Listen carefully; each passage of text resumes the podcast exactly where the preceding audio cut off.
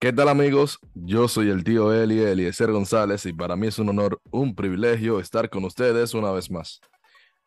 El día de hoy vamos a hablar sobre las temporadas de los dos principales finalistas al premio jugador más valioso de la Liga Nacional, el caso de Ronald Acuña Jr., venezolano con espíritu de dominicano. Y del otro lado, Mookie Betts, uno de los mejores talentos generacionales que cualquier ser humano vivo haya visto esta carrera y este jugador, posiblemente luego de Chohei Otani, el jugador más completo que tiene todo el béisbol de las grandes ligas.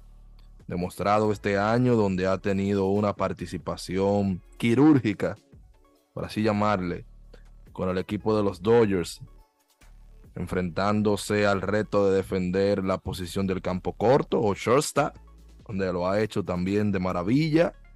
Su posición original, que es la segunda base, con la que subió en el equipo de los Medias Rojas de Boston, también este año la ha jugado para completar necesidades de su hoy equipo, los Dodgers de Los Ángeles, y ya de regreso luego de la fecha límite de cambio a la posición de jardinero central donde ha ganado el guante de oro anteriormente en su carrera gloriosa de grandes ligas, que incluye un premio al jugador más valioso ya y además premios como el bate de plata, campeón de la serie mundial, entre otras cosas. Sin lugar a dudas que la comparación a Cuña Betts ha sido el tema de conversación de las últimas semanas y para eso, el día de hoy le tengo, señores, como siempre, aquí en Manuel Responde, por hablando de pelota en Spotify y Apple Podcasts,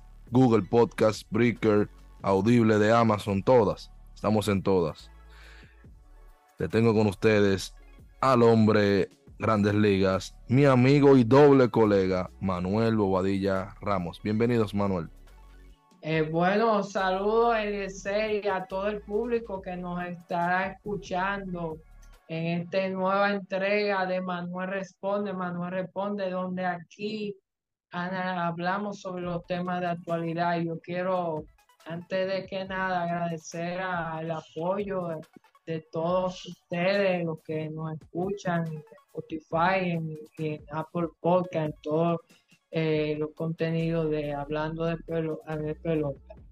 Eh, contento yo de poder de nuevo estar aquí después de, de tener, bueno, la semana pasada todo el mundo eh, que me sigue en mis redes, estuve en, en, el, en el draft de, de Lidón, eso, y me topé con personas incluyendo una persona que estará, vamos a decir, que forma ya parte de la familia de ese tema de deporte, que va a estar a partir del próximo jueves, Eliezer, en, tu, en lo que llama la, esquina caliente. Oh, sí, claro. Eh. Susi Jiménez, sí, Susi Jiménez, que ya forma parte de la familia de STM y Caballá Media, Manuel. Sí, yo tuve el honor de, de hablar con ella y de y de también de gente aquí de esta casa, como Nicolás, entonces me trataron muy bien allá en esa experiencia. Pero eh, entrando en materia, vamos a decir, y agradeciendo también el apoyo de Lo que tú decías del premio del MVP que de la Liga Nacional, que ha estado muy eh, hablando, porque el caso de Ronald Acuña Jr., eh, un tramo, vamos a decir, desde que empezó la temporada hasta, hasta, vamos a decir, hasta junio, julio, era como que estaba navegando solo por lo que estaba haciendo en cuanto a, a las bases robadas. Aquí decíamos que, que, que en salud Acuña Jr. podía competir y lo está haciendo para el premio del MVP, pero se ha metido un jugador, Mookie Betts, yo creo que, y eso ha sido por el mes de agosto. Después del juego de estrella, Mookie Betts ha podido, inclusive ganó el premio de jugador del mes en el mes de agosto. Y hoy en día el premio ha estado, vamos a decir, como quien dice, eh, muy baloteado, muy baloteado porque, por ejemplo, aunque, como habíamos dicho, el VPI, eh, que es la victoria sobre el nivel de plazo, eh, ha incidido las últimas, en las cinco eh, los cinco premios al MVP ha incidido, el que ha ganado ha, estado eh, en tres de esas cinco ocasiones del 2018 para acá. Ha podido, por ejemplo, el que ha quedado líder en esa posición en la Liga Nacional ha ganado. Por ejemplo, el caso de Christian Yeris en el 2018, que, que pues sacó un VPI de, 6.02. El caso del año de la temporada antepasada, con el caso de Harper, que sobre todo fue el tramo final, que como cerró Harper, que pudo llevarse el, el MVP, que quedó primero, y Paul Goldsmith, que toda la temporada tuvo élite y fue el que se llevó el, el MVP. Manuel, dame un segundito ahí, miren. Eh, de lo que está hablando de Manuel ahora mismo, el WPA, las, las posibilidades de victorias agregadas por parte del jugador, es una estadística individual que trata de, de calcular o de arrojar la valía de la aportación de ese jugador independientemente del resultado. Siempre pongo un ejemplo práctico que a muchos les molestan, pero al final creo que es un ejemplo que se que se entiende. Manuel puede jugar para los Bravos de Atlanta, que es, hoy por hoy el mejor equipo al momento de esta grabación de las grandes ligas, temporada 2023, 19 de septiembre, y batear eh, de 4-0. No anotó, no empujó carreras, no tomó boleto, no se envasó ni por error. Y ese equipo, porque es una maquinaria, gana. Yo juego para los Atléticos de Oakland. Conecto un doble, un sencillo. Anoto dos carreras, tomo un boleto, empujo una carrera y mi equipo pierde. ¿Qué trato de decir con esto? ¿Cuál de los dos jugadores aportó más para que su equipo gane? ¿El de Oakland o el de Atlanta? El de Oakland pero el de Oakland perdió. El de Atlanta ganó. Entonces, e, este esta estadística trata de calcular eso, medir eso. Y de igual forma toma en cuenta las circunstancias en las que esos eventos llegan y su relevancia dentro del el marcador. Entonces, siempre tengo que decirlo, lo vamos a decir hasta, hacia, hasta el cansancio, la boleta tiene ya casi 100 años siendo la misma y es un memorándum que envió el Baseball Writers Association, Asociación de Escritores, de América. Dice que el ganador del jugador más valioso no necesariamente debe de venir de un equipo ganador del banderín divisional o de un equipo dentro de la clasificación a la postemporada. ¿Qué quiere decir eso?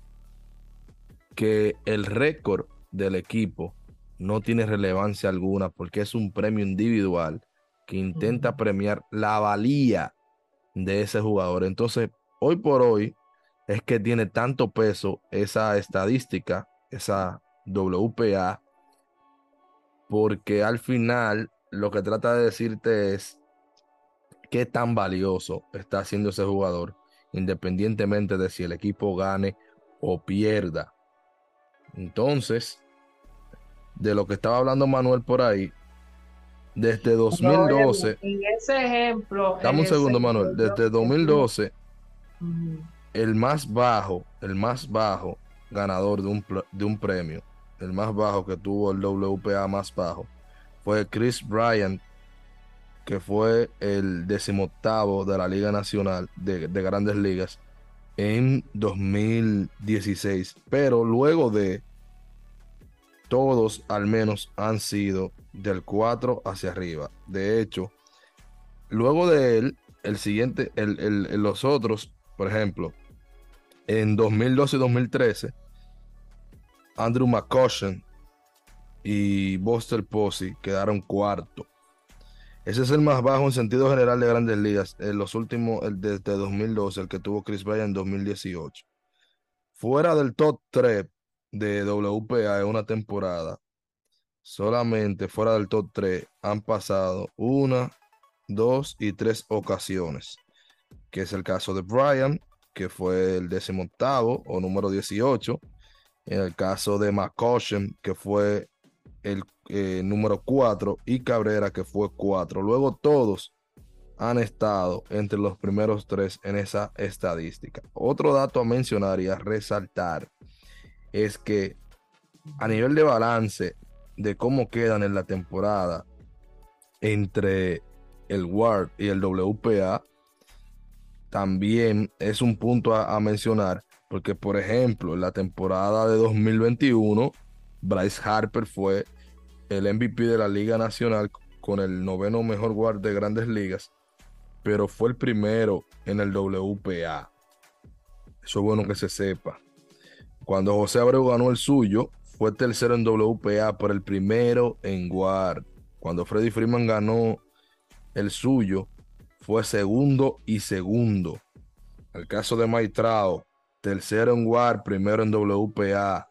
Sé si se, dan, si se dan cuenta que hay una relación, un balance de quién balancea mejor estas dos estadísticas, que son bastante completas, son un condensado que se derivan directamente del juego. El lugar que toma en cuenta todos los eventos en el que se ve involucrado el jugador. Un jugador de posición le toma en cuenta lo que hace con el bate, lo que hace corriendo con las bases y lo que hace en defensa. El WPA ya le mencioné toda su actuación que impacte el marcador o que aumente las posibilidades de anotar carreras y ganar el partido independientemente del resultado. Entonces, esa, esa ha sido la tónica ya por más de una década, Manuel. Esto no debe ser sorpresa para nadie. Otro caso de una buena combinación aquí. En el caso de Chris, de Chris Bryan, que yo le mencionaba, que fue el decimoctavo en WPA, pero fue el primero en WAR en esa temporada de 2016. Es decir, que esto no son cosas adivinando ni a, los ni a lo loco. Y uno, yo en el caso particular, que a veces eh, castigo o critico un poquito a veces los colegas del Baseball Radio Association, eh, pero en esta han sido, han sido coherentes y han mantenido también una consistencia en la forma que quieren premiar a los jugadores. En el caso de Giancarlo Stanton, fue una temporada donde vislumbró, sí, 2017, vislumbró por esa cantidad totales de cuadrangulares. Él fue segundo en WAR y primero en WPA. Que si no me falla el dato, si no me falla el dato, oigan esto, señores. Un dato que lo recuerdo de memoria. Luego, si ustedes quieren, pueden hacer una búsqueda y confirmarlo. De los 59 cuadrangulares que dio Giancarlo Stanton, oigan esto, en esa temporada, 27 fueron para empatar o para irse arriba en el marcador. 27. Y de esos 27, eh, creo que si no me falla el dato, 17 o 20 fueron en lo que le llamamos, le llamamos el late and close, que son en, esa, en la parte clutch, en la parte decisoria del juego, acabándose el partido, un partido cerrado. Y eso da traste de que fue el líder en WPA, porque estaba siendo el jugador más determinante en el clutch para su equipo, en los momentos decisorios de los partidos, y con el imparable que más vale en el juego. Un batazo de cuatro bases. Un batazo, el único batazo con el que tú anota y empuja. carrera impulsada. Exactamente. Entonces, Manuel, luego de explicado esto. Tiene que continuar. Y además en esa temporada. no, no, eh, de Manuel, no, no es por cuartarte tu opinión, sino para que le demos un curso al tema. En, esa en esta temporada ya, Ronald Acuña, Mookie Betts. ¿Cómo, cómo, ¿Cómo está la panorámica? ¿Cuáles son los números de Acuña? ¿Cuáles son los números de Betts? Bueno, Acuña al momento del día de, hoy, previo al día 18, Acuña Junior tiene un promedio de bateo, una línea ofensiva de 3.36, 4.17 y 5.86 con un WOBA de 4.24. Ahí, por, por ejemplo, el WOBA, la diferencia de, por ejemplo, si vemos con Mookie que es de este, ofensivamente 308, ahí ya uno ve que un OVP 409, un slogan de 596 con un WOBA de 422. Eso te dice a ti que hay una diferencia en, cuanto al WOBA de .002. Es decir, que es, ínfima la diferencia. En lo que, por ejemplo, Moki, que hemos destacado que la defensa de él, sobre todo lo de la segunda y el right que ha sido mucho mejor que Ronald Acuña Jr., que por eso, por ejemplo, el, eh, que está en Fangrass, el que está líder en Juárez, en Mookie Betts con 8 y, y Ronald Acuña Jr. tiene 7.4, que es una diferencia de 0.6, si no me equivoco, eh, entre ellos dos. Y entonces, por ejemplo, además de que Acuña al momento de hoy tiene 37 cuadrangulares, está casi cerca, le proyecta un Fanga, le proyecta 39, yo creo que puede llegar a los 40. Tiene ya, rompió y que se convirtió en esta temporada que no había pasado desde NBA y Ciarte en el año 2017 con un jugador de Atlanta. Después de, de, esa fecha había llegado a los más de, de 200 hits. Tiene 202 el proyecta 215 él ya él y por ejemplo Luis Arraez que aquí hablamos en un episodio de, de los dos hasta ahora hasta el momento de, en esta grabación son los dos jugadores que han dado más de 200 hits. Por ejemplo, el caso de Arrae, ya ustedes saben, con los males. Y tiene 33 dobles, eh, Acuña Junior, tres triples. Eh, le proyectan que podía terminar con 35. Eh, tiene una carrera impulsada de 98 y, y, 135 carreras y 98 carreras impulsadas. Le proyectan más de, de llegar hasta casi más de 100 carreras. Este, tiene, eh, le proyecta. Y la base robada que, que ha sido, vamos a decir, lo que ha brillado en el 66 eh, de proyecta Fanga 69. Yo creo que puede que él llegue a la, la, 70 bases robadas, que esa es una combinación para él va a ser eh, es una combinación muy interesante de que un jugador, que de 40 o 70 bases robadas. Naturalmente la agresividad que ha, que ha tenido. Y en el caso de Mookie Betts, que por ejemplo su OPS, que es otra él ha brillado 1005 y por ejemplo en lo de la porque él en cuanto a, al eh, al WAR él está arriba porque en el right field que es la misma posición que Acuña Junior él ah, vamos a decir los números que él ha, que tenido son un poco mejores que, que Acuña. Acuña defensivamente este año no ha estado, no ha tenido unos números, por ejemplo, en la defensa de, en el right field, en, eh, en cuanto a, por ejemplo, el DRS este año está en cero y en el UZR menos 2.1 y un OAA, que eso es otra estadística defensiva, da menos 8. Eh, te, estoy diciendo la defensa de Ronald Acuña Jr. mientras que en la misma, porque ellos ambos juegan la misma posición, que por eso es que, que eh, vamos a decir, aunque como bien tú has, explicado, ha sido utility el propio, porque ha jugado la segunda, ha jugado el shortstop, ha jugado el, el right field.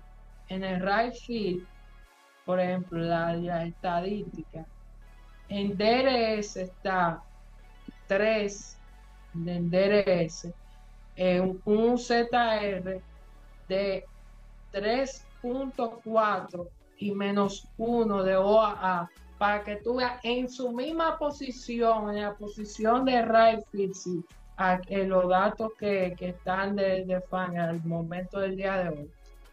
En la misma posición que juegan ambos, Acuña y Mookie, Mookie Betts ha sido mejor defensivamente, que eso es lo que ha, incidido, porque muchas, el War hay que recordar que toma ese balance de, la ofensiva, te lo combina con la ofensiva, con la defensa, y por eso es, porque mucha gente se pregunta de, eso, pero el War es,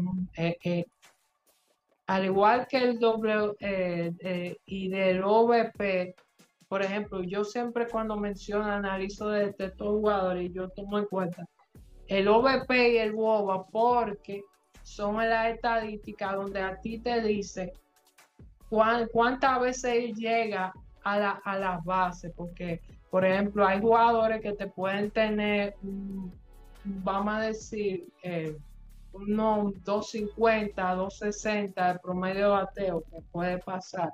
Y sin embargo, tener un, cuando el OVP lo tiene por debajo de 350, es como que la frecuencia de llegar a la base es como que menor. Y por ejemplo, eh, eh, estos dos jugadores son inclusive hasta el Freddy Freeman, porque está Ronald, Mookie y Freddy Freeman. Son los jugadores que en, en OVP están por encima de, si no me equivoco, por encima de 400, que es algo, por ejemplo, eh, muy interesante porque, por ejemplo, el que está en segundo en OVP, en OVP, después de Acuña, que tiene 417, es Fred Freeman con, con 414 y Muki tiene,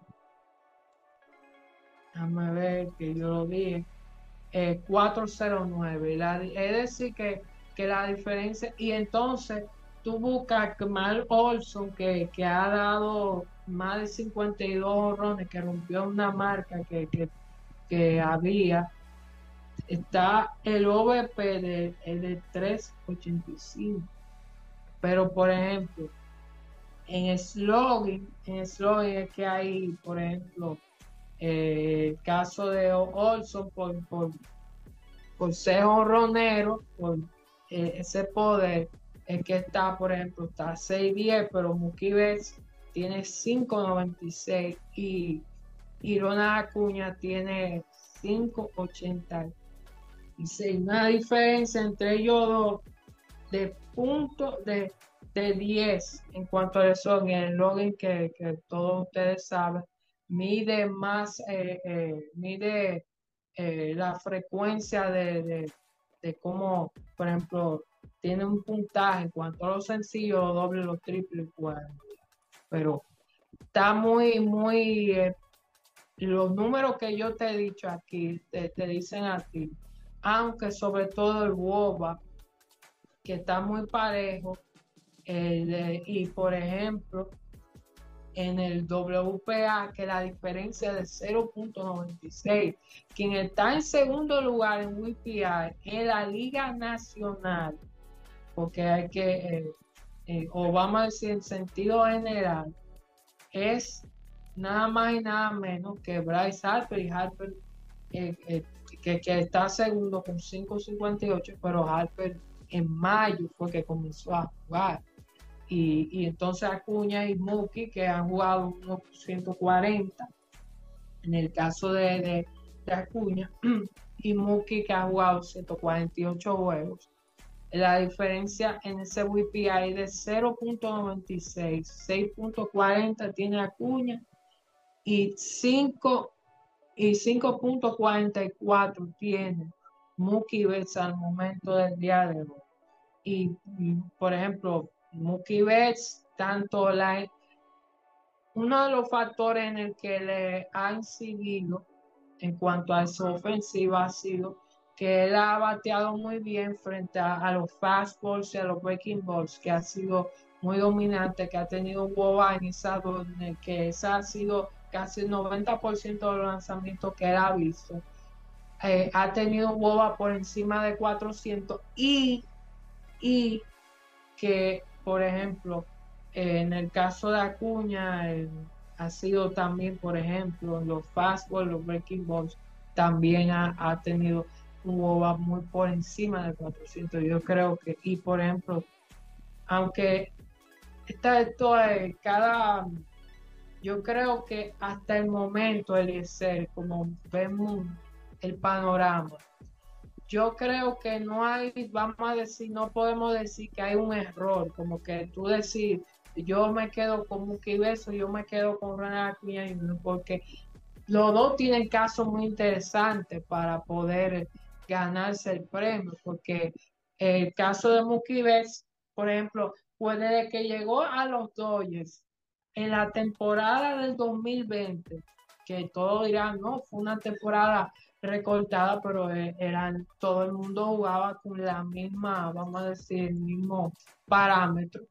Eh, Mookie quedó, si no me equivoco, quedó en el segundo lugar eh, y pues el Freeman fue el que ganó el premio. Y entonces ahora mismo que esté tan parejo en, varios, en varias estadísticas frente a Ronald Acuña y que la diferencia sea lo más mínimo. Solo que, por ejemplo, lo que hace pensar que uno u otro caso no hay ningún pero hasta ahora, hasta ahora, yo me quedaría con Corona Acuña y uno por la consistencia que él ha tenido. Aunque, por ejemplo, lo que Muki le ha ayudado ha sido ese tramo después del juego de estrella, sobre todo en el mes de agosto, que fue brillante para, él. Eh, ¿qué, ¿qué, tú opinas de, esto al respecto, de estos números que, que son números, vamos a decir, similares, aunque tienen una cantidad de... Claro, mira, eh, ya en la parte final y agradeciéndote, Manuel, por eh, la loable eh, tarea del día de hoy de no solamente de recopilar los números de ambos, sino de contextualizarlo y, explicar en la manera que hiciste tu punto. Yo lo he dicho en reiteradas ocasiones.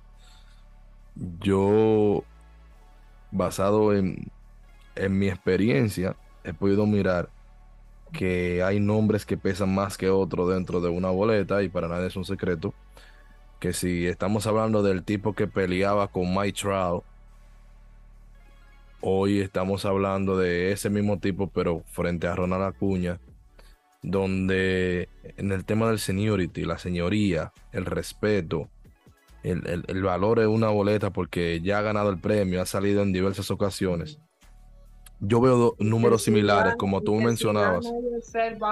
Tú, tú mencionabas, tú, mencionabas, tú mencionabas que, que, no hay que no hay error. O sea, a quien elijan, tú entiendes que, es justo. Yo pienso lo mismo, pero yo decía anoche en, un live que tuve en el canal de Jansen Pujol, Situation Room, búsquenlo, búsquenlo, eh, que como lo veo muy similar en los números, me parecería que la balanza se pudiera inclinar a, al señor Betts por esa señoría que tiene, por ese peso. Ya es un ganador. Algunas veces eh, se, queda como esa zurrapita. Mire, este año debió haberlo ganado, debió haber sacado más votos y esta vez tener esta pelea, debemos esos votos. Ojo con eso, pero sí creo que hoy yo me yo votaría por Acuña hoy, me quedo con Acuña hoy. Eh, esto hay que llevarlo de día a día, Manuel. pero me quedo, me quedo con, me quedo con Acuña hoy. Y creo que si hace, le faltan tres cuadrangulares para los 40, creo que si completa el 40-40, asegura el premio. Pero vamos a ver qué sucede. Eh, yo pienso, yo votaría hoy por Acuña. Siento que hoy ganaría Betts, aunque yo votaría por Acuña. Ojo, no quiero empatar. Eh, no quiero empatar. No es de que, que estoy diciendo, no, no, no. Es un panorama abierto donde yo creo que eh, quedan dos semanas. La última semana, esta, o sea, la, la, próxima semana, que va a ser la penúltima, yo creo que lo va a decidir el premio. Eh, pues, la muestra que ya han traído y esa semana, no creo que se, vaya a decidir en, la última semana, sino en la penúltima. Aquí vamos a estar hablando ya, Manuel, eh, el martes de la semana que viene, que puede nosotros venir a reafirmar que nos quedamos con Acuña o podemos venir a decir que por lo lucido ahora eh, creemos que es Mookie Betts. Y ojo, pudiéramos también decir la semana que viene que es Matt Olson o Freddie Freeman, porque las competencias, eh, ellos dos hoy llevan la delantera, pero Olson y Freeman no, no es que están tan lejos tampoco de Mookie y de Ronald Acuña. uno en cuadrangulares, el otro en, en, doble. Sí, 60 dobles y el otro va rumbo a los, a los 60 cuadrangulares, le faltan 8 quedando dos semanas y él está encendido que no es que le faltan ocho y él eh, viniendo en su peor tramo de la temporada, no. Le faltan ocho él estando en un gran momento de la temporada. Manuel, se nos termina el tiempo. Se nos termina el tiempo. Quisiera que les recuerde a las personas dónde pueden seguirnos y con eso cerramos. Bueno, eh, llegamos a la parte final agradeciéndole a todos. Recuerden, eh, estamos Spotify, en Apple Podcast, hablando de pelota y nuestras redes sociales, arroba Manuel Deportivo en Instagram, arroba MBR Deportivo en Twitter, ahora X, y en el caso de Eliezer González, eh, arroba Eli González en todas las plataformas y arroba STM Deportes también en todas las plataformas eh, digitales. Así que muchas gracias. Muchísimas gracias, señores. Y Recuerden, la pelota de aquí ya inicia a partir de octubre, tanto el podcast como nuestra liga profesional de béisbol, la Lidón, que viene con Lidon Play, una iniciativa de la que nos sentimos orgullosos y nos sentimos como parte predecesora de lo que está sucediendo ahora con la Lidón. Y también recuerden que este jueves el estreno de la esquina caliente con Susi Jiménez, Eliezer González, invitados especiales. Nos vemos la próxima semana, ya saben